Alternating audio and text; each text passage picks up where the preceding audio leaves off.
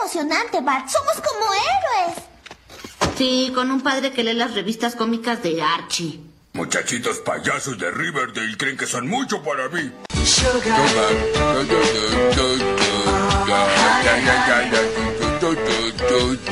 Y comenzamos con el episodio 62 del CC Podcast. Y estamos, este, Joe, eh, ah, caray, Team Betty.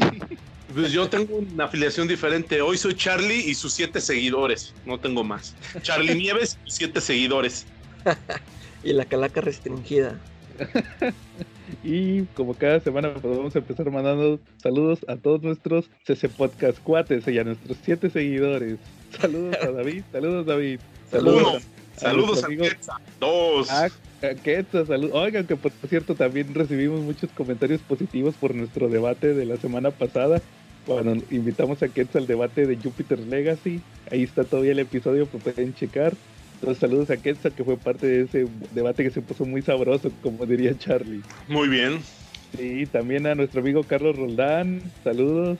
Tres. ahorita, probablemente, ahorita venga su sección de manga. Si no, si no lo veo, si no está, es que no nos la mandó. Nuestro amigo La Rico, el cuarto. a Pancho Castillo, mejor conocido como el defecto. A, Frank Ramos también. Ah, sí, a Don Armando. Don Armando, saludos. Y a la mamá de, y a la mamá de Marco Valadez. bueno, muy bien, Charlie. Saludos, Charlie, esta semana. Pues saludos a los Silver Raiders y a los Tortugos, que no son nuestros seguidores, pero nosotros les mandamos saludos. Saludos al Bebote, que tampoco es nuestro seguidor, Fernando González Aguirre, pero también le mandamos saludos. Saludos a Pichirilo, que también no es nuestro seguidor, pero igual le mandamos saludos. Saludos a Víctor Hugo Cortés Sañudo, el Mil Amores, de Plaza Cuernavaca, que tampoco es nuestro seguidor, pero ya le mandamos saludos. Oye, también saludos a nuestros amigos de Superior Comics que nos invitaron la semana pasada a que compartiéramos ahí el contenido. Entonces ahí van a estar subiendo a Superior Comics tanto nuestros videos de las reseñas como el show de Charlie como el CC Podcast, cada episodio. De hecho también ahí nos comentaron, hubo, hubo mucha gente que le gustó también nuestro episodio pasado, el que les digo de donde hablamos de Jupiter Legacy. Entonces saludos a la banda de Superior Comics. Ahí únanse a ese grupo de Superior Comics. Saludos a los administradores. Bueno, Charlie, cochino español esta semana.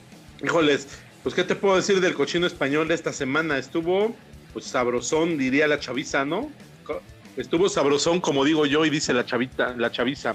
Eh, nos, salió, ya el número 5 de Marvel X y la verdad se ve muy bueno. Vean la recta final, promete muchísimo, ¿eh? Como que ya empezó a tomar forma la historia. De repente vemos que aparece alguien atosigando a la gente siendo un líder pero vestido de traje impecable y quiere tomar por asalto el Oye, ¿sabes quién es Charlie? Pues parece que va a ser un presidente y parece que tiene algo que ver con el rockero Osborne. Órale, sí pensé que a lo mejor era él, porque pero como te digo que no he leído AirTex, no estaba muy seguro. Pero yo me imagino que los que leyeron AirTex sí deben de ubicar quién era. Sí, de hecho, de hecho sí es él. De hecho, en AirTex estaban pasando, este, pasaron personajes que en los noventas no tuvieron pena ni gloria por ejemplo, el Daredevil de Heartex, eh, si no mal no recuerdo, es un personaje que hizo su debut en, la en el cómic de Marvel Spotlight y salió junto con el Hakai. Eh, Marvel Spotlight, Avengers Spotlight era una historia donde el estelar era Ojo de Halcón y luego compartía títulos con, compartía, en saliendo una historia de 16 páginas o de 12 y luego salía en otra historia corta con otro Avenger o con otro superhéroe. Era como el Two in One, pero en lugar de Spider-Man salía Hakai. Y ahí hizo un personaje que se llama Tanambara. Tanambara era un personaje que básicamente se podía regenerar. Si le cortabas un brazo, se lo ponía y se le pegaba inmediatamente. No se, no se moría si lo quemabas, si se lo electrocutaba, si nada. Él originalmente tenía un programa de cable, según ese cómic en los 90, y le gustaba mucho a la juventud, a la chaviza, y era popular. Pero este hizo su debut en ese cómic y resulta que inspirado por Hakai, resulta ser resulta que quiere ser un superhéroe. Primero era una estrella de cable y se volvió un superhéroe, pero pues Hakai no lo inspiró muy bien porque terminó como Daredevil, no como Hakai. Ah, órale. ¿Y cuáles son sus habilidades? Este que se regenera, como te digo, se regenera. No hay manera de que lo mates, es inmortal. Si le cortas un brazo, él no necesita, él no le crece de nuevo, él nomás con que se lo ponga junto a donde iba, que se lo pegue de nuevo y ya solito se pega, no pasa nada. Entonces por eso era el hombre sin miedo, porque, porque no tenía miedo a la muerte. Efectivamente. Ah, órale. Entonces, y, pero entonces, pues, suponemos que algo le va a pasar a Matt Murdock ahorita en, en Marvel. Este, yo supongo que algo le va a pasar para que él tome su lugar como el nuevo Daredevil. De hecho, en, o puede que no le pase nada porque en Heart X en, vemos cómo este Daredevil actúa en un circo. Ah, órale, entonces sí sigue vivo. Pero, no, pero ese no es Matt Murdock, ¿no? Es el otro que dices. Sí, exactamente. Como un Daredevil actúa en un circo, pero no es Matt Murdock, que es el otro que digo efectivamente. Entonces, pues ahí vemos la historia empieza a ir un poquito pues en, en boga, se empieza a encarrilar. De repente no he visto a los hijos de la mole, eso sí no los he visto, a los hijos del guapo Ben, no los he visto desfilar en el rumbo a Heartex, pero pues me imagino que esos van a salir despuesito del número 6, ¿no? Sí, por, no, porque acuérdate que, eh, sí, porque en Marvel 6, acuérdate que todavía están vivos los cuatro fantásticos, están todos vivos, está Johnny, está Sue, y ya ves que en Marvel, en Earth al principio ya están muertos algunos. Sí, como que otra vez nos lo vamos a tener que imaginar porque se supone que Marvel 6 ya se acaba en el 6, ¿no? Sí, sí. Que, ya sale esta semana y fíjate, por la pandemia se retrasó bastante, salió apenas hace como un mes, es el número 6. Ahora sí. Fue uno de los cómics más afectados por la pandemia, ese Marvel X. Pero pues ya lo vamos a tener la otra semana. También salió el número 3 de, de, Batman, el de el de los Reyes del Miedo, ¿no? Ajá. ¿Y qué tal sigue, Charlie? Este, sigue bueno, ¿para qué te digo si vas a decir que no te gusta? no, pues para la gente, Charlie, no. Este podcast no se trata de lo que a mí me gusta, se trata de que nos comentes las series y lo que le puede gustar a la demás gente. Pues mira, si tú eres fan de Kelly Jones, cómpralo, te va a gustar, mi chavo. Si no eres fan de Kelly Jones, no lo compres porque te va a quedar a deber. ¿no? Sí, yo, por eso te, es lo que yo te comento, que el arte de Kelly Jones ya está un poco, pues ya, ya tiene sus añitos, Kelly Jones como dibujante importadista en DC. Así que no, yo, yo paso. Pero salió una cosa bella que de verdad vale la pena este, decir y mencionar y hablar. El X-Men Fantastic Four, nuevamente. Órale, sí, pero es el de, el de Hickman, ¿verdad? No, de hecho lo escribe Chip Darsky. Está buenísimo, ¿eh? De verdad. De eh, verdad. ¿Eso, ¿Eso, tiene que ver con lo de Empire? Es lo de Hickman, no, es de, tiene que ver con lo de Hickman. Ah, Tiene que ver con lo, de, con lo de House of, House of X, sí. De hecho, ya te lo había, ya lo había recomendado. ¿Ves, Charlie, cómo no, no haces caso a nuestras recomendaciones? es que ya lo leí de primera mano y de verdad que sí está buenísimo, está bello, está hermoso. De verdad. que se quiere pasar de gandalla el profesor Javier al final. Se pasa de gandalla, se pasa de gandalla junto con el magneto, ¿eh? Llegan y como bullies van contra Reed Richards, le demuestran que no es que aunque sea el hombre más inteligente del planeta, sus chicharrones no son los que truenan sabroso. Oye, Charlie, también salió uno de Avengers, ¿no lo compraste? Sí, como no, el de Avengers Ghost Rider, también buenísimo. Hacen una carrera de Ghost Rider. Ya ves que a los Ghost Rider nomás dales una moto o un carro y les gusta salir a echar sus arrancones. Hasta un mamut. Sí, no, no, dale, un mamut. Es más, a ellos dale. ¿Dónde? ah, dale también un trailer. Lo que sea y ellos se especializan. Creo que no va a faltar mucho antes que veamos un Ghost Rider en un patín del diablo o en un scooter. ¿no? en uno de esos de, ¿cómo se llaman estos? Que son nomás dos ruedas, ¿va?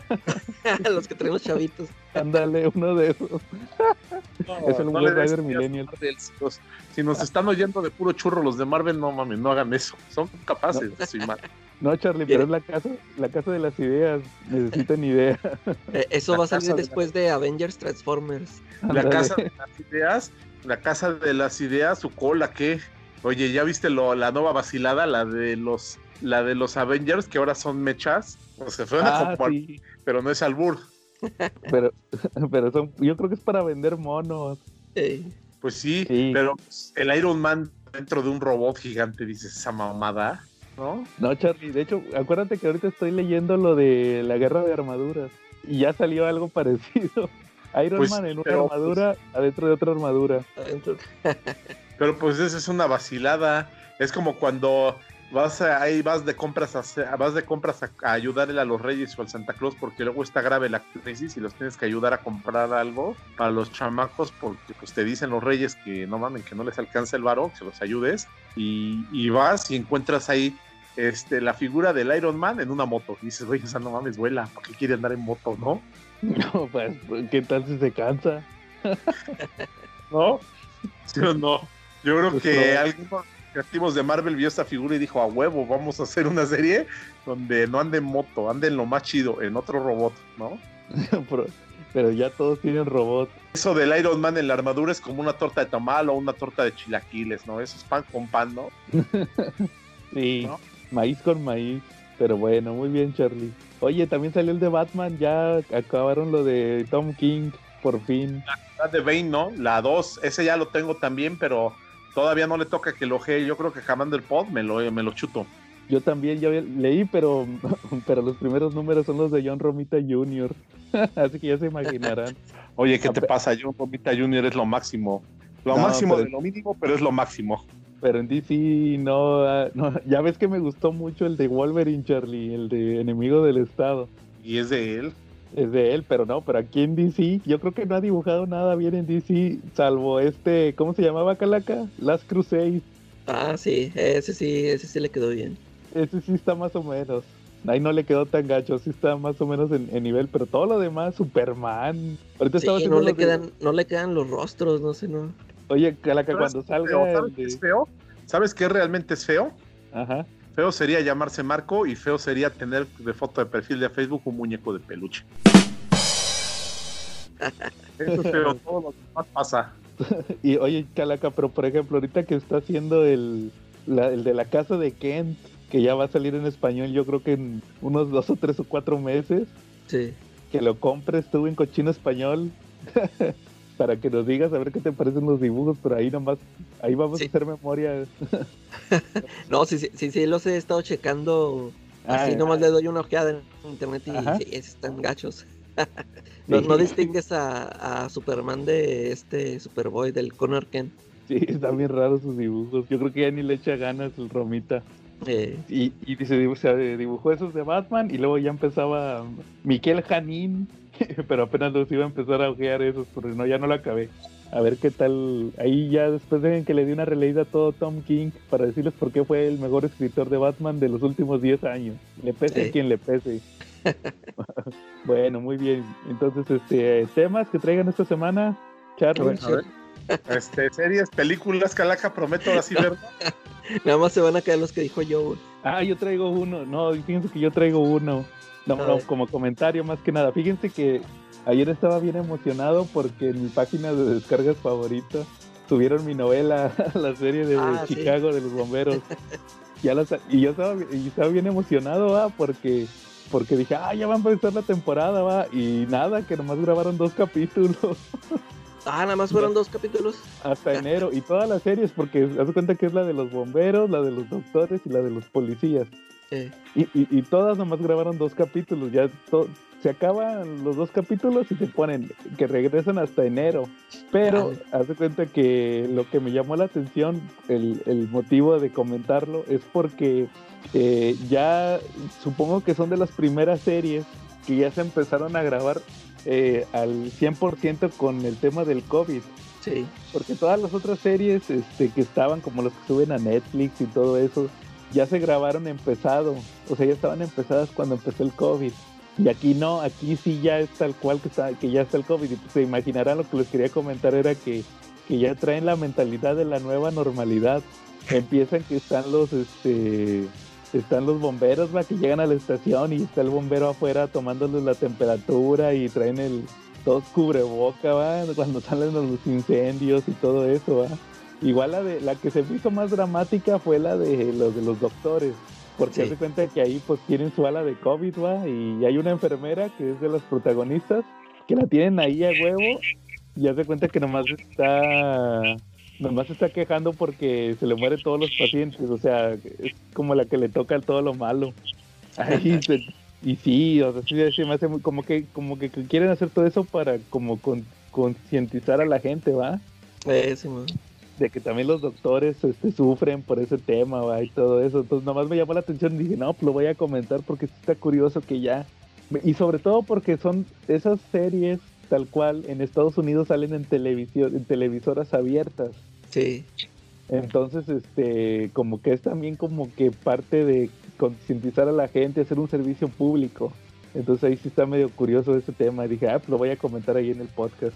Y ¿Cómo de, de rato ya todas van a salir así. Ya, va- Sí, como dices tú, ya va a ser la normalidad. Porque, por ejemplo, las de DC, las, las series de DC, de, de DC salen hasta el otro año. Entonces, quién sabe cómo le vayan a hacer. También van a empezar de que, oh, los superhéroes estuvieron muy ocupados salvando a la gente. La, la, la de Superman y Lois, o cómo se llama esa serie que van a, este, van a salir también con cubrebocas capaz. ándale. Oye, Probable. yo te, te- te iba a comentar, esas animaciones que se llaman DC Showcase, ¿son Ajá. cortitos o si son películas? No, son cortitos. Son cortitos. Sí. Es que apen- ah, me topé varias ahí en también en mi página de favorita. Ah, que órale. va- varias que no que no he visto y dije, órale, a ver, las voy a Oye, checar. Sí, te iba a comentar que estaba viendo lo de la película de La muerte en la familia, de Batman. Ah, órale, ya, y- ya está.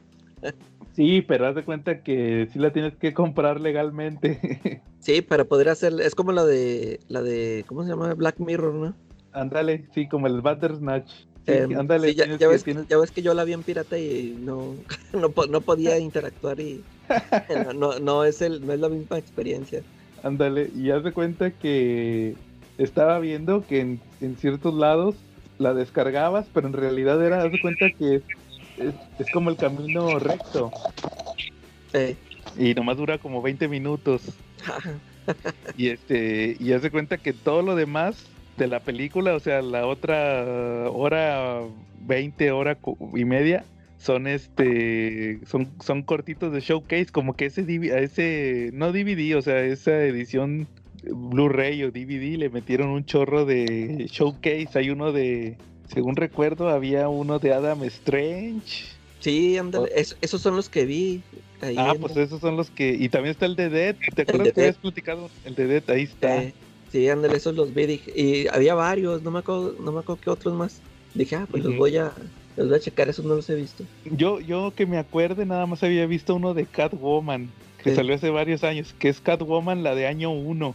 Ah, órale. Ya ves, que es, creo que lo sacaron ese corto en la película de Year One, porque De es Year la One. misma Catwoman. Eh, Y este, y también uno de, del espectro. Y Sí, ya, sí. pues son los que yo había visto. Pero sí supe que, te digo, vi, me acuerdo que estaba uno de Adam Strange y uno de Dead, pero no los he visto. A ver si me pasas los links para, para checarlos también. sí. Bueno, muy bien. Hola, ¿qué tal, Nakamas? Amigos del CC Podcast, soy Carlos. Ahora les voy a platicar acerca de las novedades. De Panini Manga para la cuarta y última semana de noviembre tenemos de 99 el número 37 de Nanatsu no Taisai, de 109 el número 22 de Noragami, de 119 los números 11 de Plunderer y Ultraman, el número 1 de Fairy Tail 100 Years Quest, el número 5 y último de Merry Grape y el número 9 de Kimetsu no Yaiba. De 139 el 11 también de Vagabond, de 189 el número 3 de Banana Fish y de 199 el número 5 de Yu Hakusho y el 2 de Shaman King. Si desean checar material o hacer algún pedido, los espero en mis redes Comic Review con Carlos Roldán, ahí hay Facebook, Twitter, Instagram. O bien aquí en el local en Avenida Tamaulipas, esquina con Alfonso Reyes, en la colonia Condesa de la Alcaldía Cuauhtémoc, en Ciudad de México. Esta semana no hay box es medianona, tenemos 12 tomos en total y casi todo es shonen. Si no son tan afectos al manga y pues bueno quieren entrarle a este mundo, les recomiendo este de Merry Grape. Tiene todos los elementos de, por ejemplo, un videojuego de RPG. Además tiene la historia de un romance muy bonito, es la historia de un hombre que viaja por el mundo para revivir a su esposa, quien a su vez, ella viajó por todo el mundo para revivirlo a él, enfrentando un sinfín de peligros. Y conforme va pasando la historia, además de ver cómo ellos se enfrentan a diversos seres y humanos terribles, pues vamos a conocer su historia. Y por supuesto ver cómo es la historia de su amor, un amor que trasciende incluso la vida y la muerte.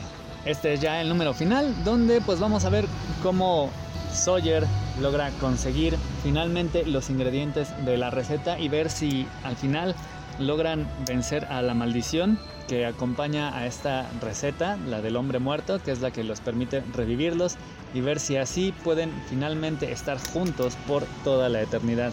Para los nostálgicos está Ultraman, es un número que les va a fascinar. Si bien hemos acompañado a Shinjiro, el hijo del Ultraman original, en esta ocasión vemos como el Ultraman original vuelve a la acción para enfrentar una amenaza extraterrestre que, pues bueno, amenaza al mundo después de que decidieron salir y declarar la guerra. Por lo cual vamos a tener una escena totalmente como las de la serie en donde un monstruo gigante devasta una ciudad y los ultramanes, todos los que hemos visto a lo largo de estos 10 números anteriores, aparecen para enfrentarlo. De Kimetsu no Yaiba o Demon Slayer, la verdad no conozco ya que es uno de estos títulos exclusivos de tienda Panini, así que no les puedo contar mucho, pero dicen que está muy chido. Mientras que Plunderer se pone bastante particular ya que hasta ahora habíamos visto la historia del mundo de la superficie, pues bien, ahora nos vamos al mundo que hay bajo la superficie y que pues bueno formó parte de esta terrible guerra que aniquiló una gran parte de la humanidad. Vamos a ver qué hay dentro y la razón por la cual nos vamos dentro de este mundo es que una persona súper importante para Rígito va a ser secuestrada por otra persona importante en su vida que vuelve para recordarle los pecados de su pasado. Vagabond es una obra que nos habla acerca de un grandísimo samurái el dibujo me parece que vale completamente la pena el adquirir este manga. Es del mismo mangaka de Slam Dunk. Las dos obras están siendo publicadas al mismo tiempo. Personalmente prefiero Slam ya que tiene más acción. Y Vagabond se me hace un poco lenta, pero el arte realmente es excepcional. Radiant, el Manfra, que está siendo publicado en estos momentos, también se pone bastante chido. Estamos en medio de una guerra donde la Inquisición ha invadido un país repleto de magia. Están buscando sobre todo a Seth, nuestro protagonista, así que él decide entregarse para que la guerra pare, pero por supuesto los malvados no cesan en sus ataques, así que Seth se revela y comienza una tremenda batalla que de por sí ya era un desmadre, pero estos inquisidores, además de tener pócimas para potenciar sus habilidades, tienen una máquina que inhibe la magia, así que cuando la activan todo mundo queda desprotegido. Así que vamos a ver cómo se las arreglan los héroes de este manga para escapar de esta terrible situación. Noragami se pone bien pinche triste, la neta. Este manga también es de los que recomiendo, me gusta bastante. Comenzó como una cosa completamente diferente, pero se ha convertido en un manga bastante profundo en donde acompañamos a un dios medio olvidado y su arma en la batalla que están teniendo en contra de su padre, que se trata de un hechicero que tiene una guerra personal en contra de los dioses. Así que Yato, este dios, ha enfrentado a su padre, pero para no exponer a su arma, decide dejarla un poco a un lado. Sin embargo, esta arma, que es de un nivel muy elevado, se trata de el alma de un niño Así que cuando se ve hecho a un lado se pone súper triste, cae en depresión, busca constantemente la aprobación de Yato, pero al no encontrarlo y mientras este está totalmente enfocado en derrotar a su padre, comienza a invadirle junto con la tristeza un aura oscura por lo cual se va a convertir en un espíritu maligno y es ahí cuando para su desgracia y la de Yato se acerca al padre de Yato, le pide que lo purifique, que lo haga su propia arma y que además le revele el tabú, algo que ningún espíritu de estos que se convierten en armas debe saber, lo que fue de él antes de convertirse en un arma. Así que el padre de Yato le comienza a revelar cosas de su pasado, lo cual no hace más que lastimarlo. Nanatsu o Seven Deadly Sins es un tomo bastante particular ya que se trata de un falso final. Si bien tenemos la batalla final de los siete pecados capitales en contra del rey de los demonios, en donde pues finalmente lo vencen tras una feroz batalla y además pues consiguen los medios para que Meliodas y Elizabeth derroten la maldición que los ha quejado por cientos de años a lo largo de muchísimas vidas y finalmente se encaminen a pasar el resto de sus vidas juntos.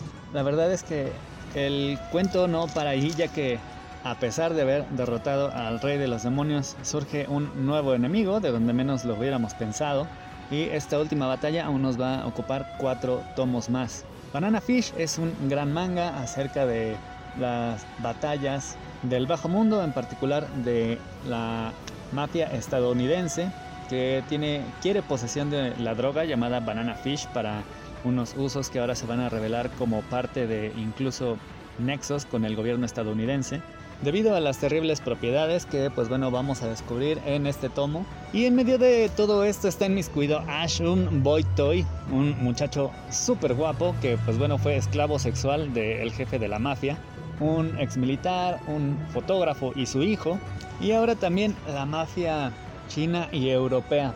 Las cosas se están poniendo muy complicadas, quizá le empiecen a quedar demasiado grandes a Ash, quien sí podrá ser muy guapo, podrá ser un pistolero, pero esto ya va a otro nivel.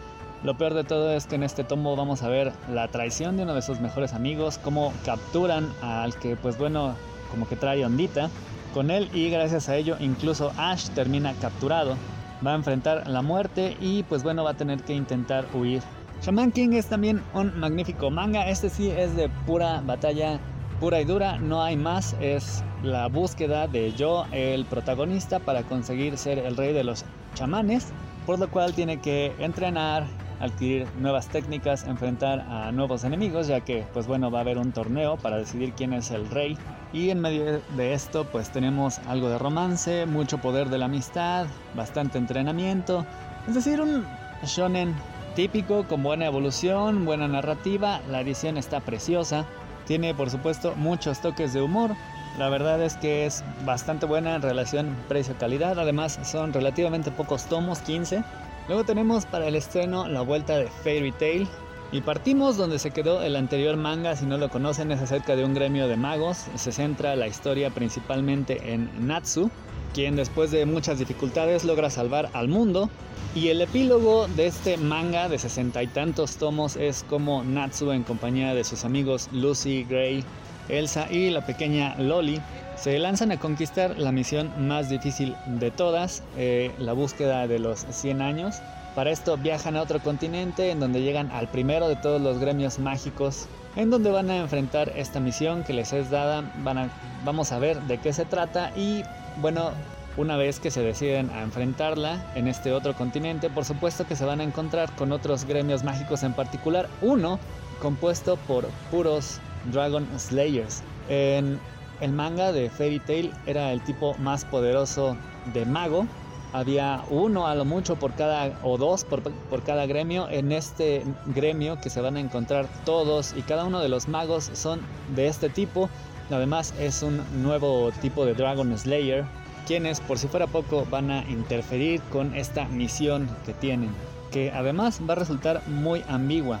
Este manga lleva apenas 7 tomos publicados en Japón la historia es del mismo mangaka, pero con otro dibujante. Sin embargo, los dibujos son prácticamente iguales, así que no lo vas a extrañar. Y si quieren que les hable de Yu Yu Hakusho, pues yo creo que Joe puede hablarles un poco mejor de eso. Así que volvamos con él a la programación habitual. Pues aprovechando que Charlie se fue al baño, ahorita Mira, casualmente se fue Charlie, ahorita que voy a hablar de algo, Calaca. Fíjate que vi una película. que vamos a hablar se va. No, fíjate, y fíjate por qué se fue. Porque voy a hablar de una película que tú me recomendaste, de, las de tus recomendaciones que nunca Charlie, nunca voy a echar. por eso yo, no huyas Charlie, no, ahorita regreso Charlie. Este, no, una de tus recomendaciones, fíjate que me chuté la de, The Night Gate, la novena puerta. Ah, la de Johnny, eh, Depp que me la habías recomendado hace unas semanas cuando hablé, si no mal lo recuerdo fue cuando hablé de esta de esta de Carpenter del vato del libro. Eh. La de la Mouth of Madness, que me comentaste que si no había visto la de Johnny Depp, y de hecho ya entendí por qué me la recomendaste, porque ya es que sale que anda buscando este libro. El libro, sí. Fíjate, sí, fíjate que la vi y dura más de dos horas, no, me había fijado hasta que la empecé a ver. y, y fíjate que sí, sí me gustó y no se me hizo pesada la película. Yo creo que sí se justifican muy bien los, los las dos horas. Ah, y no sabía eh. que, sí, y no sabía que era de Polanski. Eh, sí, sí. De, Roman Polanski. De hecho, la, la chava que sale en la película, una de las chavas que sale en la película, una güera, es la esposa de Polanski. Ah, órale. Ahí la, la, la, la coprotagonista con el Johnny Depp. Eh. Sí, entonces hay, hay para los que no la hayan visto, es una película donde está Johnny Depp que es un que es un vendedor de libros. El vato, el vato es como un ¿qué será? Como del mercado negro de libros, ¿va? Sí. Y el cuate se dedica a vender libros este raros así de colecciones. Se cuenta como el anda pura primera edición y todo eso, ¿va? Sí. Entonces resulta que el cuate le encargan buscar un libro, un cuate se hace con un libro que supuestamente es para invocar al diablo y le dicen que nada más son tres, nomás hay tres copias y él acaba de obtener una. Entonces el cuate, este, el dueño le dice, va, que le da su copia y le dice que busque las otras dos para compararlas, porque, porque él dice que hay una auténtica y las otras dos son falsas. Entonces ahí lo manda Johnny Depp a todo el mundo. Y de hecho la película, pues toda pasa en Europa, ¿va? porque el Polanski está allá. allá Se recluido. el vato no puede entrar a Estados Unidos. Y anda en España, en Portugal y en Francia. Prácticamente ahí se desarrolla la película del Johnny Depp. ¿De qué año será, Calaga? Como de por ahí del 2000, que 2002, ¿va? Fíjate que no me, se me hace que a ser finales de los 90. Sí, porque está chavo el Johnny Depp ahí. Ah, es de 1999. Eh, Entonces ahí el Johnny Depp anda investigando ese libro, va, pero supuestamente es un libro carísimo y ultra raro. Entonces también ahí lo están correteando y hasta sectas. sí. Fíjate que el, que el Polanski siempre le, le entra eso, va, del, de las sectas satánicas. Ya De ves que el vato tiene la de la de Rosemary, la película. Eh, sí, sí. Esa, la que dicen que por eso es el, la que es la de la maldición que le mataron a la esposa, ¿va? Eh, Entonces siempre están aventando con su, allá con sus estos satánicos, ¿va? Con, con sus sectas satánicas. Quién sabe, no, está raro. Oye, el, Pol- el Polanski no fue el vato también el de, me estaba acordando, ¿no? Es el vato también del pianista. Ay, no me acuerdo, fíjate. Sí, creo que sí es él, porque ya ves que hasta, ya ves que el cuate hasta agarramos una vez el meme, va, para lo de los Smash. Sí. Sí, sí es el, es- de hecho fue la película, fíjate, acabó la de, la de esa, la de, la de la novena puerta, y la, la siguiente que hizo fue la del pianista, o sea, ya ves que estaron como dos o tres años. Oye, pero esa de cuándo es? Se tardó pues en sacarlo, ¿no? la, la del pianista, Eh, o cuál, sí. esa de 2002, 2002. Ah, yo, Entonces- yo pensaba que también era más este 2006 o algo así. Sí, porque No. yo dije, ah, pues se tardó mucho en hacer película después del novena puerta. Sí, No, no, si, si es el tiempo normal, ¿eh? sí, tres años, y luego ya la que siguió después la hizo otros tres años después, y también, sí, pues, prácticamente Polanski con sus películas satánicas, no más falta que ahí en el pianista también le metiera ahí un satánico, quién sabe. Oye, también, oye, Calaca, también aprovechando en lo que llega Charlie, te estaba platicando que me chuté el primer capítulo de los X-Files. Eh, Me lo el chuté el piloto otra vez. Ya lo había visto una vez, pero dije, no, pues voy a aprovechar que están en Amazon. Estaban en Netflix las, las temporadas de, de X-Files, pero luego las quitaron y se desaparecieron. Y ahorita me enteré que están en Amazon. Entonces dije, no, pues ya voy, ahora sí, ya voy a ver X-Files, todo X-Files. Pero sí, pues ahí dije, pues voy a ver el piloto otra vez. Ya ves que mandan a, a, a ¿quién es? A Scully, ¿va? La mandan ahí nomás para que haga que, que Mulder es un loco, ¿va? Sí, para que lo desprestigia. para- Sí, y ahí andan correteando a unos que le salen, unos que se- supuestamente los, ¿qué? Los, eh, secuestraron.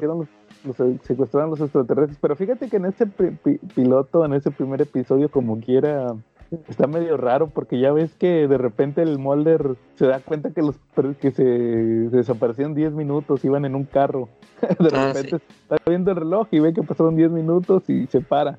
Y ya ves que nunca ven y se encuentran un, un extraterrestre en, el, en, un, en un ataúd y luego el cuate al final ya ves que era un vato que estaba en coma o algo así. Se me hizo bien raro, o sea, no, no llegó a, ni- a ningún punto. Te iba a preguntar si, si algo así, si sí llegó a algún punto esa, ese, ese, esa historia del primer episodio o nomás lo dejaron así como para enganchar. Creo, creo que sí después, este, cuando ya empieza a ver todo esto de la conspiración, creo que mu- muchos personajes y, o casos sí los vuelven a retomar. De que sí mencionan como que sí, sí, es- sí tuvieron que ver con todo lo que lo que Mulder empieza a descubrir después. Si empiezan a, no me acuerdo, creo que ese personaje sí vuelve a aparecer, fíjate. Así varios personajes de que fueron secuestrados sí siguen apareciendo porque sí, sí le dan continuidad a todo ese a todo ese arco. Creo que ya es que te había mencionado que esos X-Files que tienen esas formas de, de presentar a los episodios de que pueden ser los el monstruo de la semana, donde ahí sí, sí, sí le dan cierre total o, o lo dejan abierto, pero sí este sí, sí tiene su final. y, y el otro es el de la saga este, De que sí están conectados. Ándale, eso de, de la conspiración extraterrestre, que están Ajá. conectados. Y, y otros que eran los que me gustaban, que eran así como de, de risa. Esos también me gustaban mucho. están buenos esos Sí. también. De hecho, fíjate que en las, en las últimas temporadas, no me acuerdo si es en la última, en la, en la que te falta o en la que es antes, hubo un episodio donde das de cuenta que resultó que cambiaba de forma. Y, y se quería echar a la, se quería echar a la, a la Scully, ¿va? Y como que el vato tenía poderes mentales o algo así. Y el vato se la imagina acá en lencería, va, bien cachonda. Y, y según que la, la, la, la, la, Scully le decía, ah, te deseo y no sé qué, va. estaba bien curioso, estaba bien de risa. Esas últimas temporadas ya no supe en qué acabó, porque me, me salí de así de viaje de la chamba el día que iban a pasar el último capítulo. Ya ves que, lo- no sé si tú te enteras, lo estaban pasando en Fox. Sí. Y ese día no lo vi y creo que lo pasaron. Creo, creo que yo nada más vi como dos episodios y después también, sí, ya los demás se me pasaron. Y te digo, nada más vi de la, de la primera de esa temporada que sacaron. Ya de la segunda sí no vi nada de la otra. De la Sí, última. no, ese- ese último episodio ya nunca supe ni en qué acabó, estuvo bien raro. Pero como dices, de hecho, de hecho en las temporadas, en las temporadas esas últimas, en la primerita, eh, nada más el primer, el primer y el último episodio eran de la conspiración. Todos los demás eran otras cosas. Ya llegó el. Charlie. ¿Ya llegaste, Charlie? Sí, ya Ah, bueno, para cenar. bueno, y como Le manda saludos a Carlitos Roldán, que, se- que siempre se pregunta qué es lo que cenas, Charlie. pues hoy toca Sí, unas quesadillas de jamón, unas sincronizadas de jamón. No sé cómo les digan allá donde viven ustedes. el CC Podcast uniendo a México a, tra- a través de las quesadillas. Muy bien, y como ya llegó Charlie, Charlie, ¿no traes tema esta semana? No, fíjate que esta semana hubo una pelea muy intensa en un lugar donde cuyo nombre no quiero acordarme y pues la verdad me deprimí tanto que no hubo tema. No, la verdad Sí. lo que pasa es que estuve bien cargado de trabajo. ¿no? Ni siquiera, ni siquiera el show, no hubo ni show. No, estamos, no, pues es que no, me, me, me cargaron vara esta semana. Fíjate que con lo del COVID, pues ya tenemos que tomar cierto tipo de restricciones aún más fuertes en los restaurantes y pues te cae un poquito más de trabajo, ¿no? Ya, Entonces, Claro. pues sí, no, no me dio tanto tiempo, la neta, pero pues la otra semana pues vamos a venir recargados. Y pues una regla del CC Podcast es que pues lo hacemos por divertirnos, pero no malechuras. Entonces, pues como no había tiempo para investigar algo, pues mejor decidimos, este, pues mejor no hacerlo, ¿no? Claro, muy bien Charlie. Oye, pues entonces pues vamos a pasar a nuestro tema principal entonces. ¿Cómo ves Sí. Charlie? Estábamos Pues vámonos, oye, podemos Ajá. irnos, podemos irnos al ritmo de cuando Homero iba con los scouts y, y llevaba unos audífonos puestos del Wallman de Todd y que estaba bailando con unos dulces. el Sugar Sugar.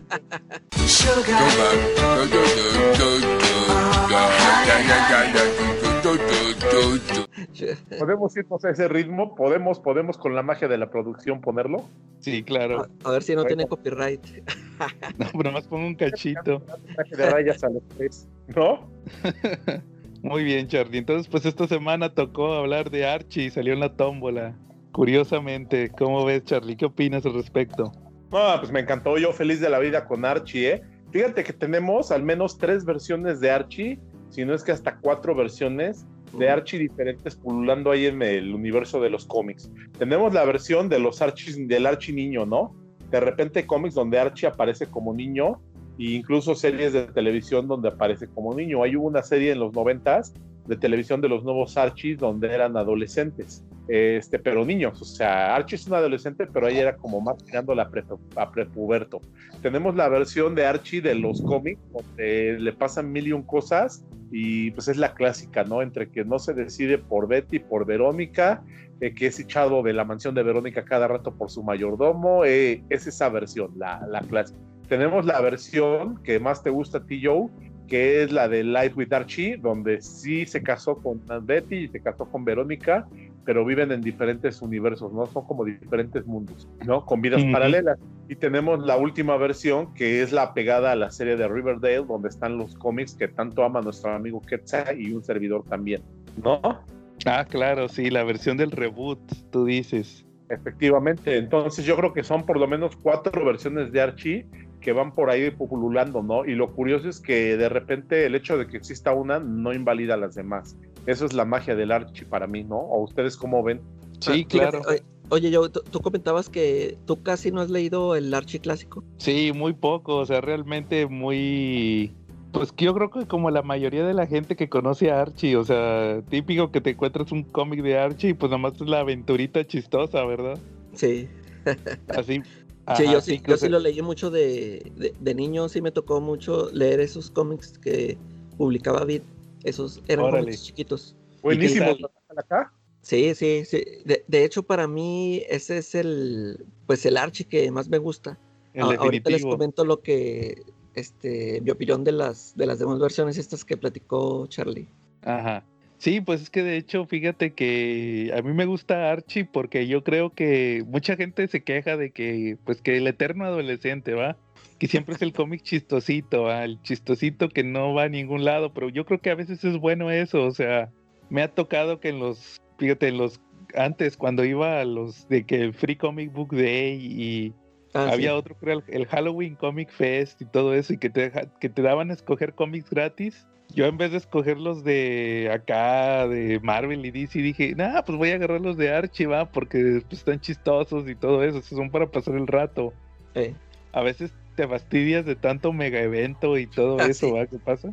Ah, sí, Dices, porque "No, pues- agarras, agarras uno de DC y Marvel y continuará, nada más el empiezo, el inicio. Ujú, y a veces nomás te, te quieres carcajear, igual con los de Popeye y todos esos, entonces es Sí. al- a lo que voy, o sea, a veces nada más es, quieres leer y algo, algo y divertirte con esos cómics de Archie, va, pero, pero yo creo que es un personaje que, que podría decirse que iba y es- estaba pasando de moda, entre comillas. Y, y de hecho ya decía Charlie del reboot, ya lo habían tratado de rebootear en el 2000.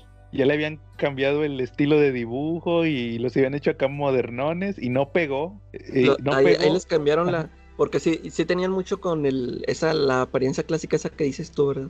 Sí, De hecho, creo que ahí llegó a dibujar este... ¿Quién fue? Norm Brayfogle, ¿no? Norm Brainfogel, sí. De hecho, también se aventó los de Live with Archie. Ahora, es que eso te iba a preguntar. ¿Él este trató de, de imitar el arte clásico o lo, lo cambió? ¿Cambió el aspecto de Archie? No, es- chequé. bueno, en, en lo que me tocó leer a mí de, de Norm Brainfogel, que fue el, el Live with Archie, que es los que dice Charlie de cuando se casan, que, no- que son dos universos, uno donde se casa Archie con Betty y otro donde se casa con Verónica. Era el estilo clásico, nada más que los dibujaba adultos. Órale. Era lo que cambiaba, o sea, pero sí, Norm Brayfogle fue muy apegado a- al estilo, que de hecho el estilo clásico pues lo venían manejando desde que, desde los 50 hasta la actualidad, Sí. como que se volvió el estándar de, de cómo dibujar a Archie. También Charlie se acordará de esto, cuando salió el reboot hace unos que cuatro o cinco años, en los, los primeritos números, como los escribía Mark Wade, él al final Ah, mete tiras, las tiras clásicas. ¿no? Sí, las claro. clásicas, y ahí explicaba y daba el contexto, y ahí veías a cómo era Archie, no se parecía para nada. Sí, esas sí las leí ahorita. Sí, son las Sí. de la calaca y son buenísimas. Sí, o sea, la- las leí ahorita, esas las leí con el, como leí la serie esta de Mark White y sí vi esas Ajá. tiras que pone al final. Pone la, de hecho pone la primera tira, la primera aparición, ¿no? Como dices tú que Sí. no se, no se parece nada al, al Archie que todos conocemos. Oye, y Iber- parecía que les iba a caer la diabólica, ¿no? Porque Que no mames, iban de susto en susto, ¿verdad, Calaca? El Archie, el Torombolo, todos ahí se espantaban bien sabroso. Creo que el Archie y el Torombolo eran los que más se espantaban. Tú decías, ¿cómo no les cae la diabólica con tanto susto, verdad? sí, ¿Sí o no? sí, entonces pues al final resultó que, que fue cambiando y se fue adaptando al que todos conocemos, ¿verdad? Al final a ese estilo. Sí, Oye, claro de que hecho, ahorita ya no existe el Archie clásico o No. son puras reimpresiones. Son puras reimpresiones. Fíjate que hubo un proyecto donde cuando cambió al reboot, sí quisieron volver a sacar el Archie clásico. Le iban a poner, eh, ¿cómo era? My Pal Archie. O sea, Ah, mi sí. amigo Archie. Y el chiste era que nada más le cambiaban como el peinado, o sea, les ponían unos flequitos así diferentes.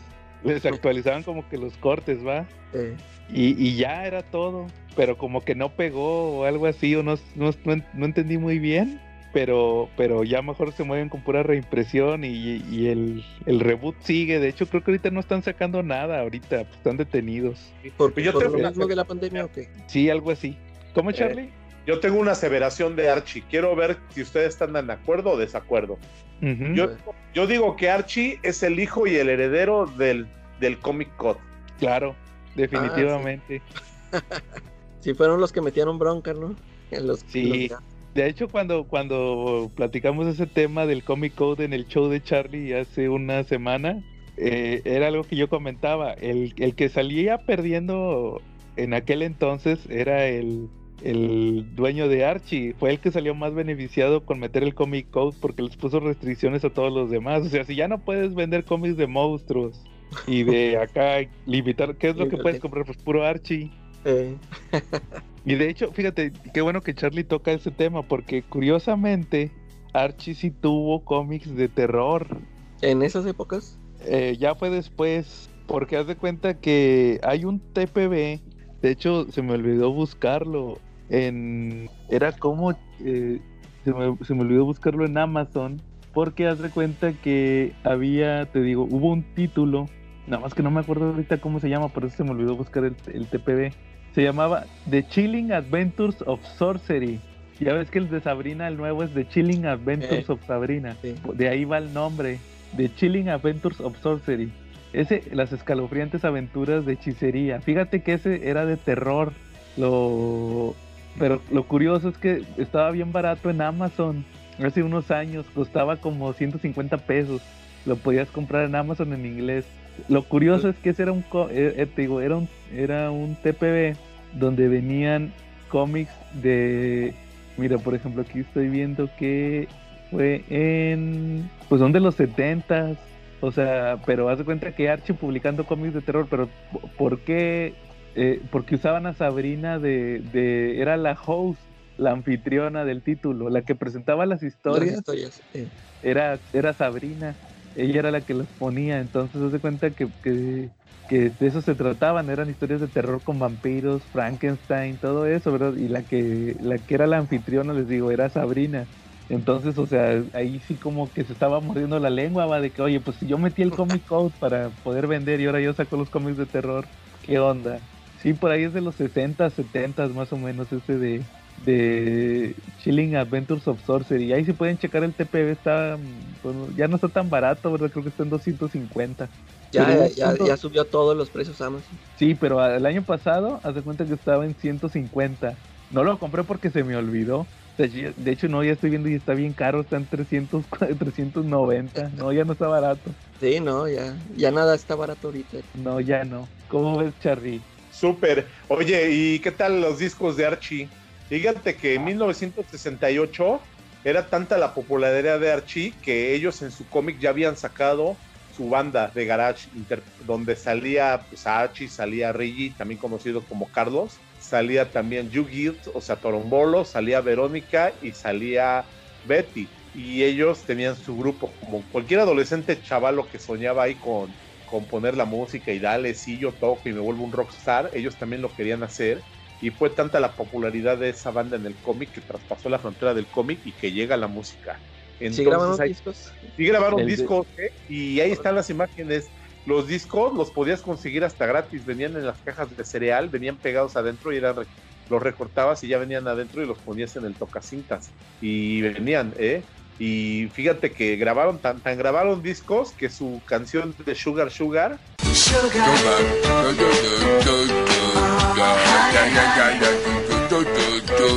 Quedó número uno en 1969 en las listas del Billboard. Como ves, número uno. Y fue como la canción del año en ese año, en 1969. Lo que muchos la no. Cantó Mero. Fíjate que era un grupo que, que la había, había músicos verdaderos que le prestaban las voces y su talento al grupo de los Archis. Entonces eran, el principal de ellos era Rondante y salía una chava que se llamaba Tony Winnie, que era generalmente la que hacía las voces femeninas. Y luego por ahí había otros 10 más que fueron intermitentes. Eh, grabaron creo que tres discos y estuvieron activos hasta 1970. Órale. Y de hecho, pues eran como, yo me imagino que eran discos como los del Chapulín Colorado, ¿no? Algo así. ya ves que pues, también tenían, ¿eh? tenían el género del rock and roll, tenían el género, tenían un género que era como bubblegum, algo así, y tenían un género también conocido como música de garage en Estados Unidos, eran una banda de garage. Oye, ¿y entonces esa de Sugar Sugar es original de ellos? ¿O ellos lo usaron como cover? No, ellos es original, ¿eh? Ellos es original, ya todos los demás fueron covers. Órale. Sí, pero haz de cuenta que eso de Sugar Sugar tú la buscas y dice los Archies. Eh. Sí. O, sea, de estar gacho que si tú eres el que todos, o sea, que te hayas tenido un éxito y nadie sepa que fuiste tú. Eh. De verdad, tuvo un disco, tuvo un número uno en las listas del Billboard que ya lo quisieran muchos en su carrera y no se lo atribuyeron a él, se lo atribuyeron al Archie. Sí, claro. Y hasta la actualidad siguen tocando esa rola en los cómics. sí. Siempre que juntan a, One Hit Wonder. Siempre, que juntan a los Archies en, los cómics, tocan Sugar Sugar. Ahí les ponen la letrilla. ¿eh? En Sudáfrica también pusieron una canción que pegó bastante.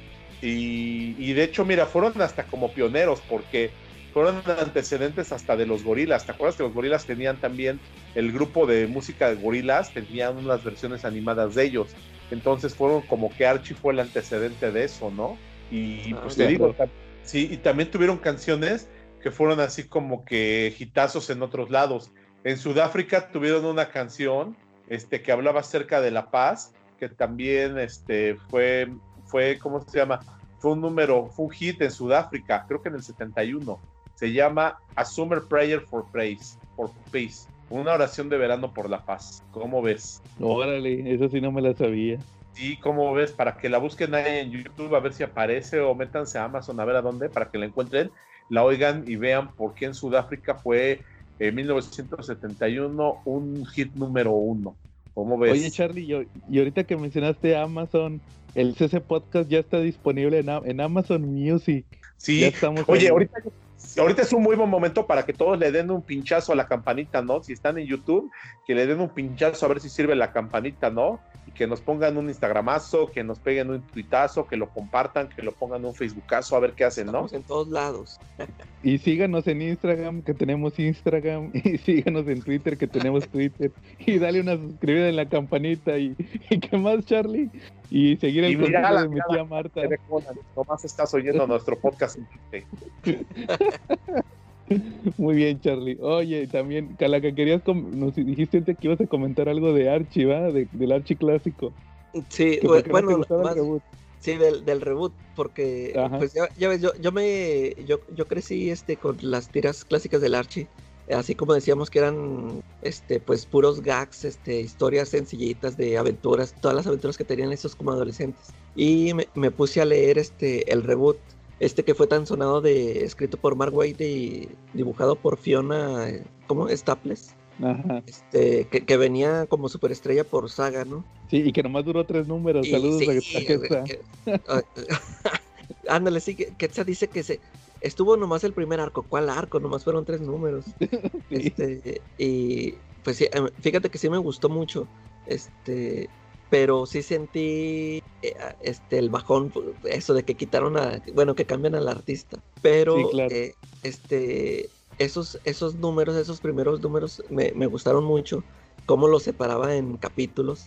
Este, el, el reboot me gustó cómo los, cómo los actualizó. De, de hecho, eh, el cambio de dibujo, de imagen, ahí no me molesta. Ya ahorita les voy a decir esto de. Ah.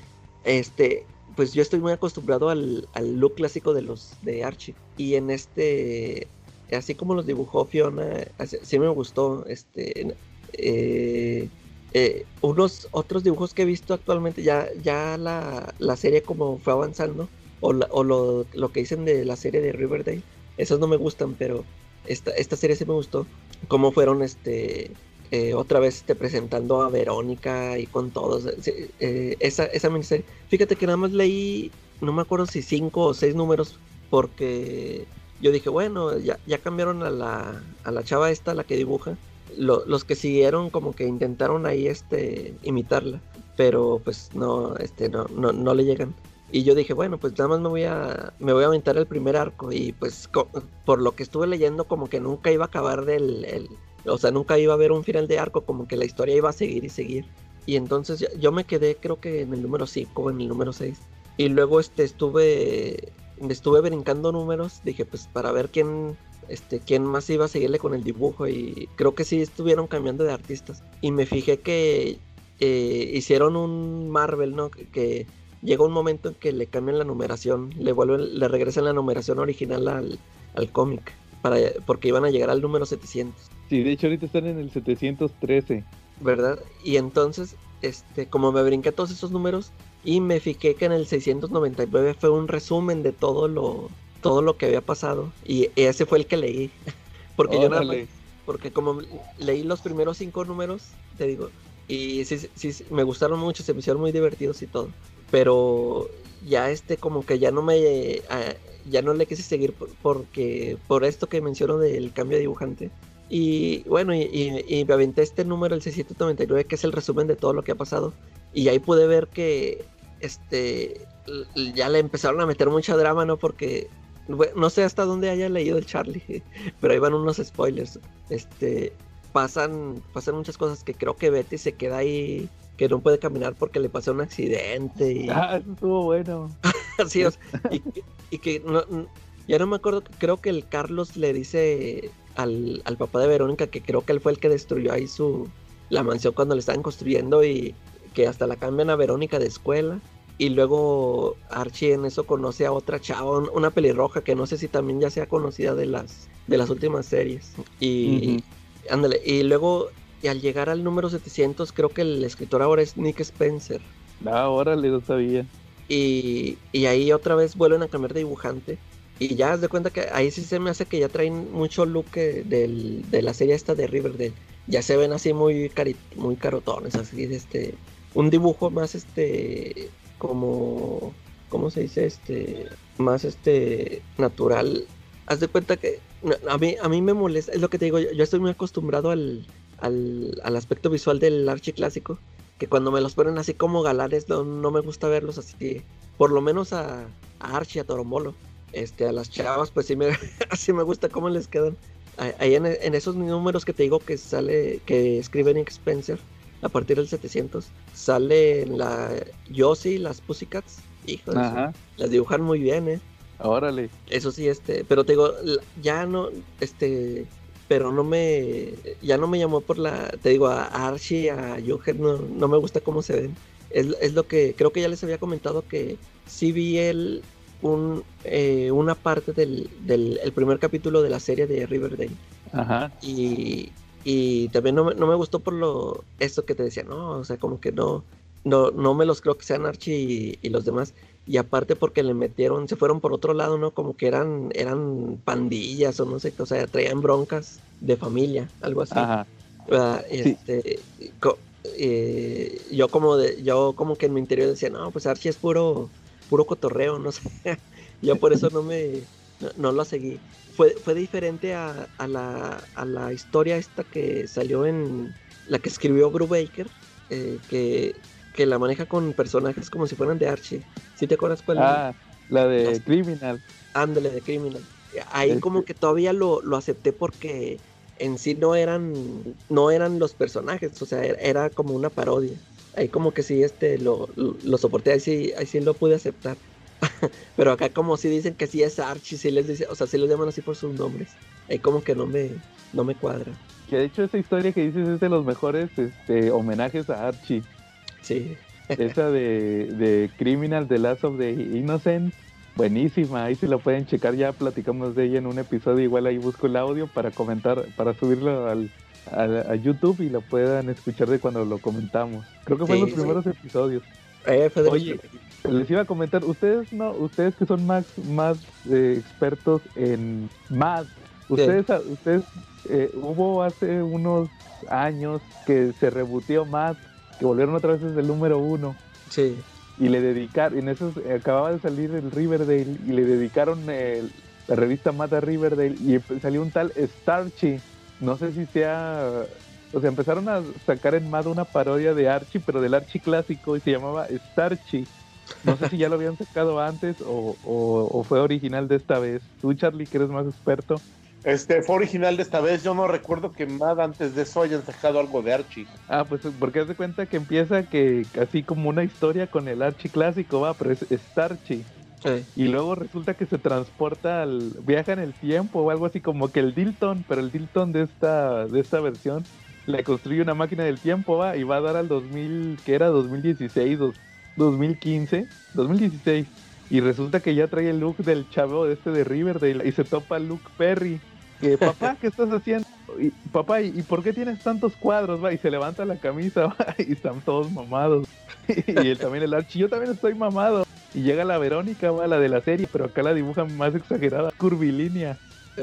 Y le mete unos besotes al Archie. Y se topa el torombolo también al de, al de, al de Riverdale. va, Y acá dice, oh, en este universo las chavas son más cachondas y, y estamos todos con, con six pack. Estuvo chido, ahí sí, sí, se les voy a pasar el link. Sí, Para que la vean. que ese, ese número no, no lo he acabado de leer porque a, a mí hasta me hubiera gustado tenerlos impresos y se me pasó este para haberlos estado comprando en el momento que salían y ahorita creo que ya no se pueden conseguir. Y si No, los he estado no. checando ahí en Read Comic Online y sí me fijé de que venían eso de, de Starch y, y lo de Riverdale. Pero no, Sí, no lo estuvo terminado de- bueno. Ya después empezaron a sacar pura reimpresión, me parece. Sí, de, de hecho ya ves que hace poco que se murió el, el que hacía las portadas estas que se doblan. Ajá. le, le dedicaron un número a él y, y también ese me llamó la atención. Te digo que esos, esos cómics, estos que rebotearon, sí, me- sí me hubiera gustado tenerlos, pero ya se me pasaron. ya están Sí. inconseguibles o a menos que los consiguen en eBay bien caros. Sí, no, ¿para qué quieres? Bueno, muy bien, Calaca. Oye, y también están pues los universos paralelos, ¿va? De Archie. Sí, a ver Aparte que de esos de Life, Life with Archie. Live with Archie. Charlie, tú querías que platicara de Live with Archie, ¿verdad? Querías saber Sí, de la muerte de. Archie. Sí, dicen que en el número 36 muere Archie, ¿no? Sí, mira, fíjate, ahí te va, que de hecho también tengo reseñas en el CC Podcast de eso. Sí, Ahí, les va, mira, haz que- de cuenta que en el 600 llega el Archie al 600 y, y hicieron la historia de que se casaba con Betty y se casaba con Verónica.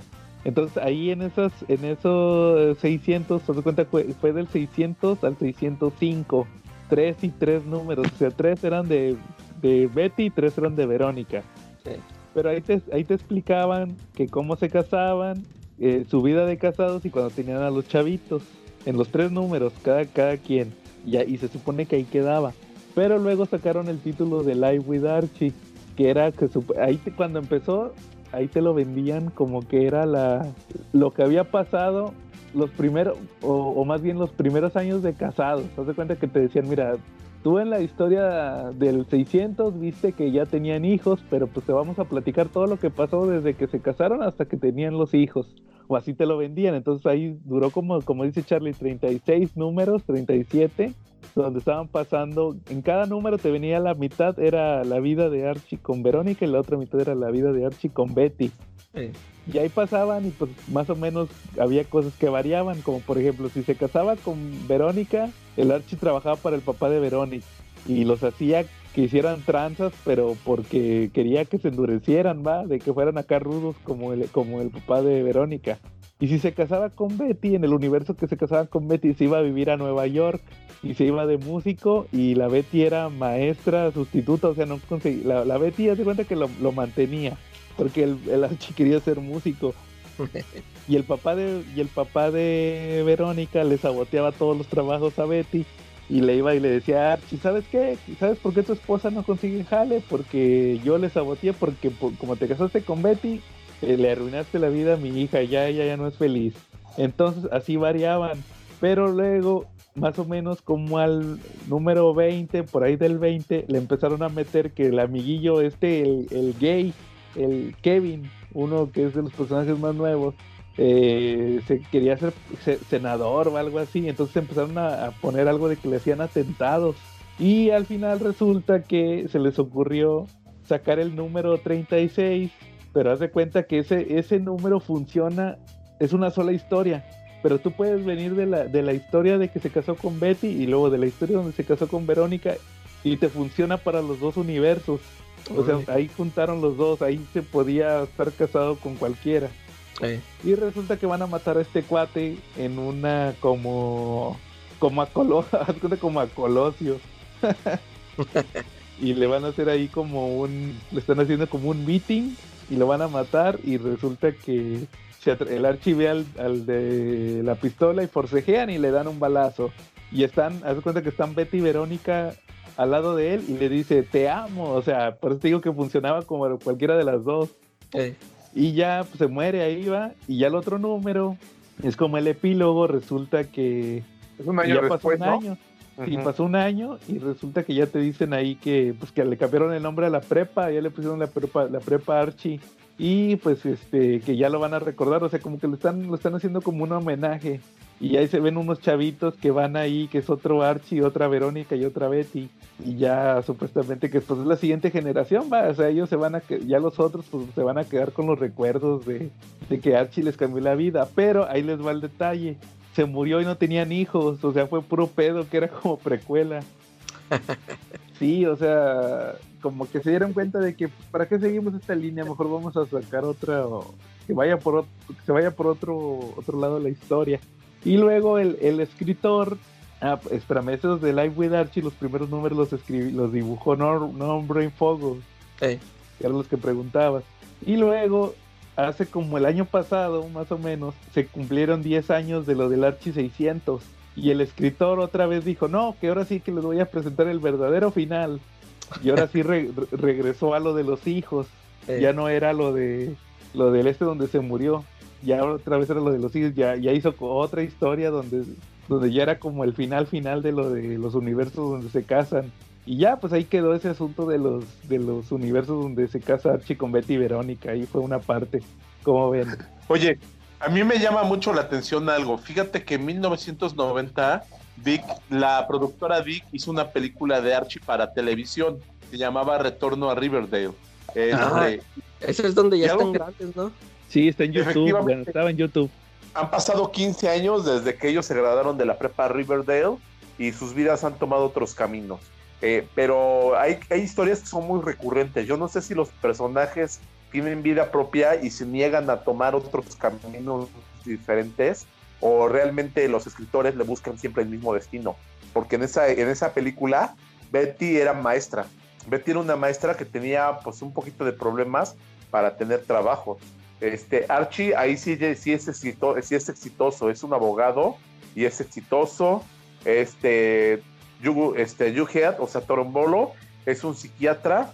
Este, Reggie Mantle, alias Carlos, se vuelve un dueño de un, es dueño de un gimnasio, ¿no? Y tiene un lote de autos. Y Verónica, curiosamente, también eh, se ha casado, bien, se fue a vivir a Francia y ya se casó cuatro veces. Entonces, de repente, como ya se divorció cuatro veces. Entonces es cuando te pones a pensar en que algunos personajes como Betty o como Verónica, generalmente les crean la misma vida, ¿verdad?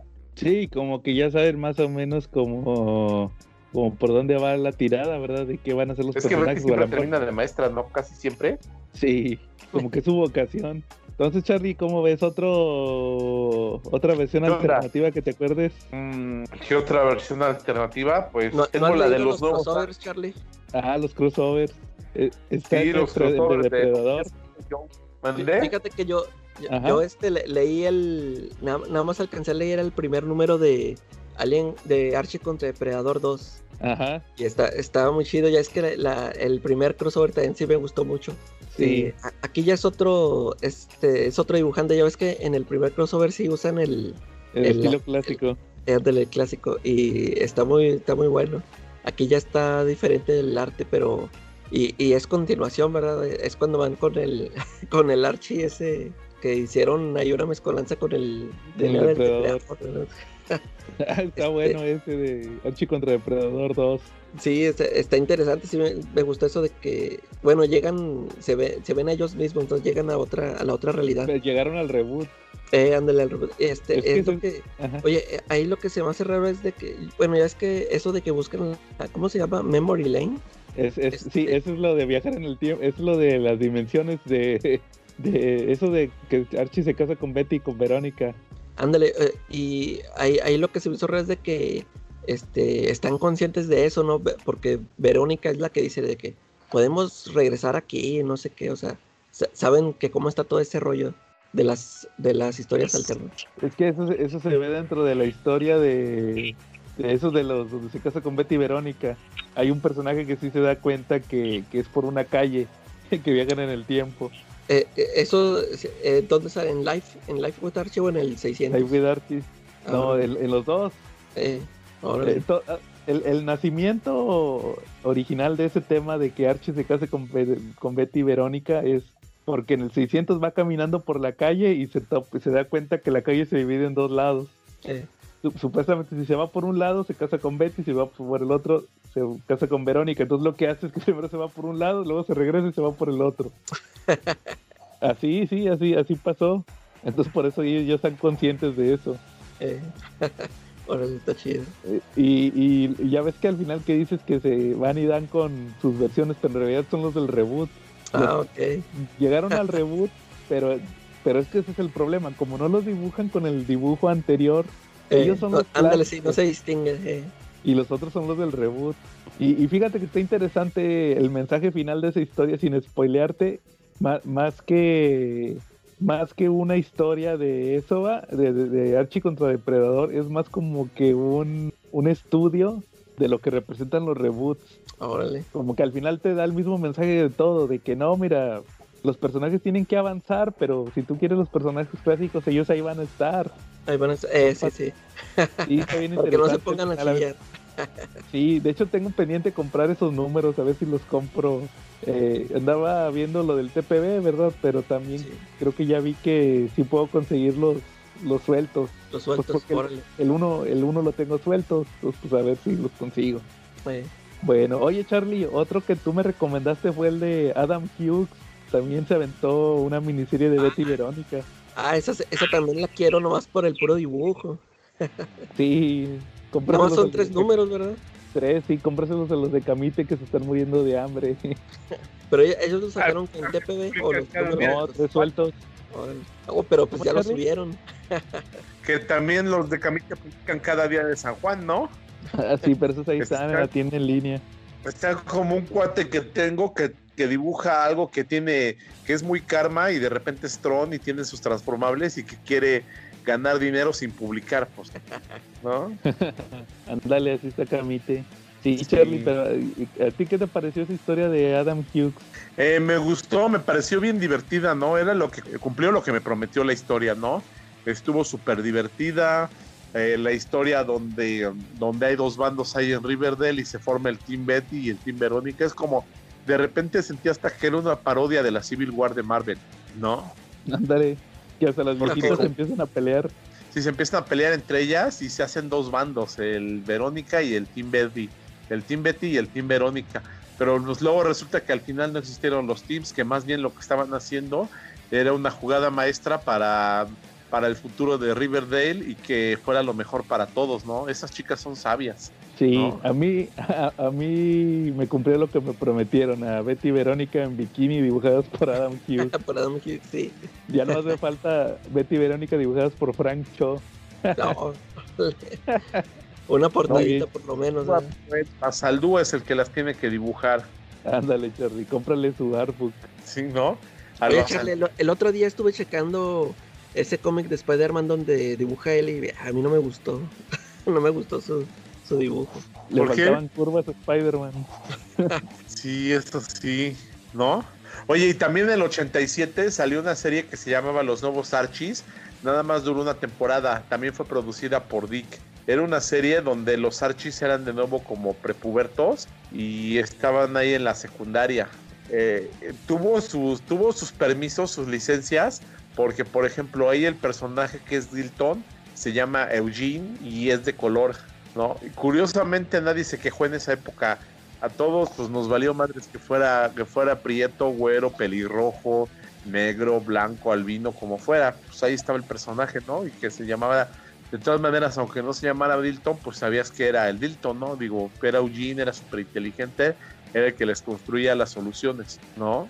Oye, ¿Cómo y, y- y en este hablando de eso, Archie este te- es el que tiene tiene muchos personajes así este inclusivos, ¿no?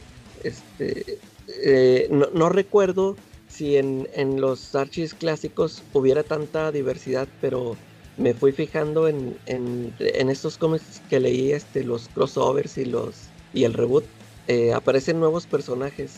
Este, ahorita el que mencionaron, el, gay, este, por ejemplo, creo que también por ahí había unas lesbianas y este, unos, unos hermanos ahí fresones. Este, Sí, ¿Verdad? Este, co- como que, ah, como dice Charlie, o sea, ahí, este, ahí, ahí no se, no se queja la gente, no sé si porque, porque crean personajes nuevos para la inclusión o, o qué, o qué rollo, o son más alivianados los, los fans de Archie. no, yo creo que es porque son nuevos. Ya, porque Porque, no, no se imponen a un personaje que ya, que ya estaba antes.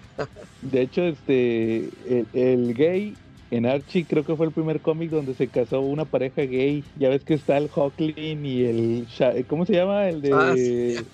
el de Alpha Flight, Charlie. el de Alpha este, Este, sí, como, no, Estrella del Norte, ¿no? North, North Star, ¿no? Northstar, Northstar y Alan Scott. No, los- el primerito fue el de Archie. Órale. Claro. Antes, antes que, antes que Apolo y Midnighter. No, pero que se casaran. Sí se casaron. Ah, neta. Sí, en el, en el último número de Miller. Ah, no sabía, no. Entonces, este, quién sabe, a lo mejor más o menos por las fechas. No estoy muy seguro. Pero sí fue de los primeritos. Y este, también, ¿cuál otro? Y, ay, fue en el Live with Archie, tú, calaca eso. Ah, Yo me acordé. Y este, también, ¿qué más? Eh, también, sí, sí sabían que hay un personaje mexicano de Archie. Ah, creo que sí. Lo creó este J.G. Holguín. Hay un jardinero que sale en un cuadro. Según él lo creó. ¿A poco? Algo así, sí. Hace, se decía eso hace unos años. ¿Y si fue creada de él o fue J. Loyada? No, sí fue él. Supuestamente, algo así escuché que él era como que el representante de Archie en México o algo así, bien raro. Pero nunca sacó nada. Sí. Estuvo raro Ajá. eso, pero, pero sí, sí salió. ¿Cómo ven? No, Y también- pues tú. Y también, pues los, el de Punisher, ¿sí se acuerdan del crossover de Archie con Punisher? Ah, sí. es- es- pues ese fue el primer crossover que hicieron, ¿no? Sí, yo creo que es el más recordado, ¿ah? Que salió, que, que porque andaba persiguiendo a otro cuate, a otro cuate que era igualito a Archie. Era igual. sí. Sí, ¿no? Y que Archie, curiosamente, cuando lo ve allá a la entrada del baile de graduación, dice, no, pues los chaperones cada día son más rudos, ¿no? Está bueno ese. Y, y, y que termina, según esto, iba a haber un, un crossover de Wolverine con Torombolo, ¿no? Ah, sí. Oye, que por cierto me estaba acordando, en ese de Archie contra Depredador 2, sí hacen referencia a ese, a ese crossover, porque cuando está hay- hay una batalla entre los depredadores y, y los chavitos en el gimnasio, sí, sí llegan a decir, eh, háblale a Frank. sí, sí sale, sí me acordé ahorita. Órale. Sí le dicen. Nomás dicen así, háblale a Frank. Obviamente ese era referencia a Frank Castro, Eh, Sí. pero no. oye, ¿cómo yo? ¿y tú no has leído el, el cómic ese de Jughead que escribe Chip Starsky? Eh, leí uno que otro número, pero el que leyó casi todos fue Charlie. ¿Va, Charlie? No, son una chulada, de verdad, Sí, ¿eh? está bueno. Uno Eh, ese, ese tiene continuidad con el reboot, ¿no? Sí, Sí, tienen, tienen plena continuidad con el reboot.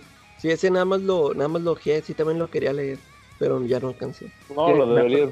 Está buenísimo, ¿eh? La verdad está, está divertida la trama. Mira, son tramas sencillas, pero van muy acordes con el reboot y también endo- embonan perfecto con la serie de Riverdale. Tiene más o menos ese ambiente, aunque no tan denso como la de Riverdale. No hay muertos ni nada de eso, pero pues Sí.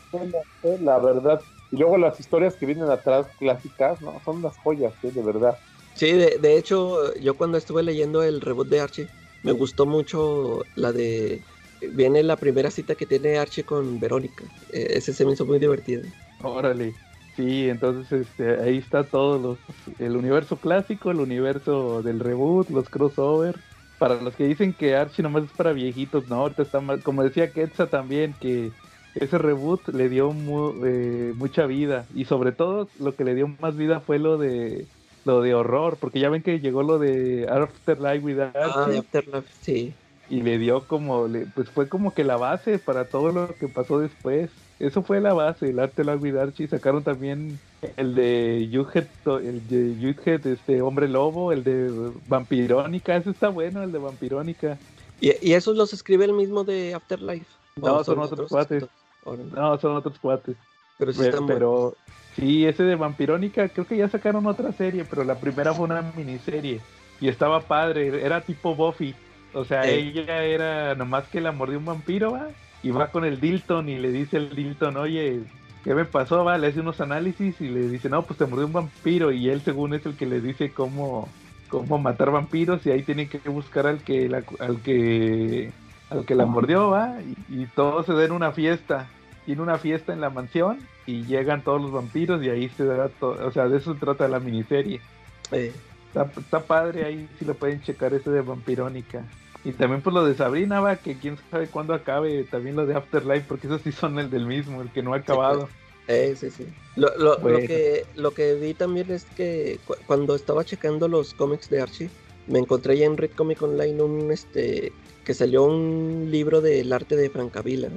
Y Ajá. también me puse, me puse a verlo y ve- venían todas las portadas de todo, todo lo que se ha aventado de, de Afterlife y eh, se ha aventado este, portadas variantes de Vampirónica y del el Jughead ese que decías del hombre lobo y todo. Está- Estaba Sí. interesante. De hecho, casi todos salieron por, por variantes, porque por ejemplo, en el Live with Archie le encargaron que se aventara una portada de Halloween. Ah, ah, sí, por eso salió la otra serie, ¿verdad? Exacto, porque se le ocurrió en el título, en vez de poner, como era Live with Archie, le Eh. puso un Afterlife. y era Archie rodeado de zombies. Entonces, de que todos, ah, vamos a sacar una serie de Archie. Y, y la de Verónica, También le- fue una así. esa no, me, esa no me acuerdo si fue Francavila o fue otro, pero esa se les ocurrió poner a, a a Verónica disfrazada de vampirela. eh, Y por eso le pusieron vampirónica, pero no tiene nada que ver. O sea, ahí sí, ahí- y en la portada sí era vampirela. eh, Pero ya en la historia no, acá ya es otro, otro tema. sí. Ya es porque la mordió un vampiro y es como cazadora de vampiros, ¿va? Pero sí es diferente. ¿Cómo ven? Está muy bueno ese Archie. Así, así es. Charlie, ¿algo más? Pues no sé, hay que. Yo creo que Archie está muy padre y es una recomendación para nuestros siete seguidores, ¿no? Hay cuatro versiones de Archie por lo menos.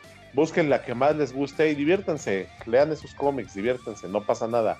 Cómprenlos, diviértanse, inviertan un poquito y van a ver cómo se van a divertir leyendo Archie. Y pues así de rapidito, porque creo que ahí viene ya la carcachita con el gorilón que nos quieren echar de Riverdale.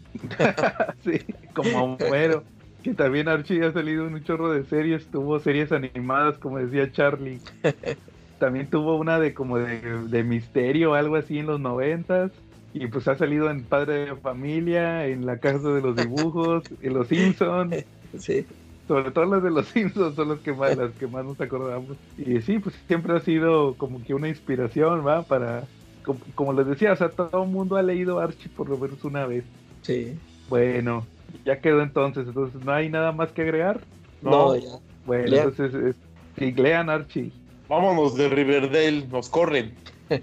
Bueno, muy bien. Ah, que se me olvidó hablar del Archie 1941, pero pues ahí está el video Ah, sí, está el video de. del baúl del tío Joe, chéquenlo. Muy bien, entonces estuvimos este, Joe, Tim Betty Charlie Nieves y sus siete seguidores. y la calaca restringida. y nos vemos la próxima semana.